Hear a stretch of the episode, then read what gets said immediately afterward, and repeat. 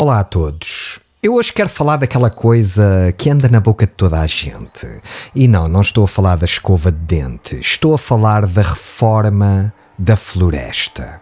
Todos nós já devemos ter ouvido esta expressão centenas de vezes nas últimas semanas. É urgente que se faça a reforma da floresta. Não podemos adiar mais a reforma da floresta. É uma prioridade nacional a reforma da floresta. É agora a hora da reforma da floresta.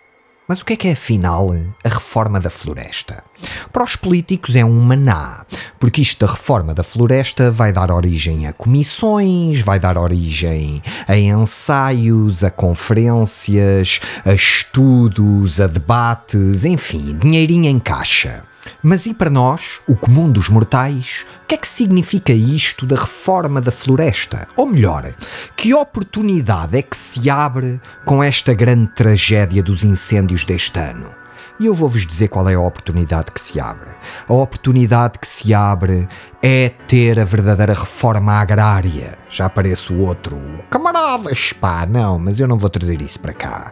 O que eu estou a falar é uma verdadeira revolução naquilo que se mete à terra nesse interior abandonado e desertificado. Está na hora de pôr realmente a floresta na reforma. Estou a falar do eucalipto, estou a falar do pinheiro e plantar erva, pessoal. Cannabis, ganja. Vocês sabem a quanto é que está a erva? A erva está a 10 euros a grama, se tivermos um bom contacto, porque pode ser muito mais.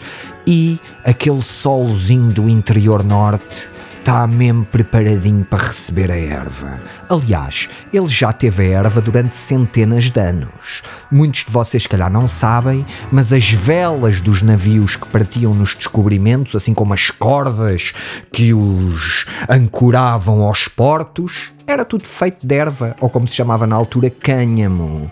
Porque isto a erva não serve só para a gente fumar e apanhar uma ganda moca, não.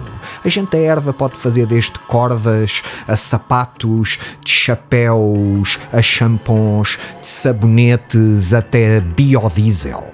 Portanto, pessoal, se vocês querem atrair jovens para o interior e ao mesmo tempo ter algo plantado que não propicie os incêndios, é plantar erva nesse sítio todo, pá. É por isso tudo verdinho, pessoal. Vai nos dar tanta dinheiro. E eu digo-vos uma coisa: vai haver pessoal que até sai a pé de Massamá para ir para Santa Combadão pegar na enxada e plantar a erva danada cuja vantagem em relação ao eucalipto e ao pinheiro é que queimada não vale nada. As melhoras para todos e até para a semana.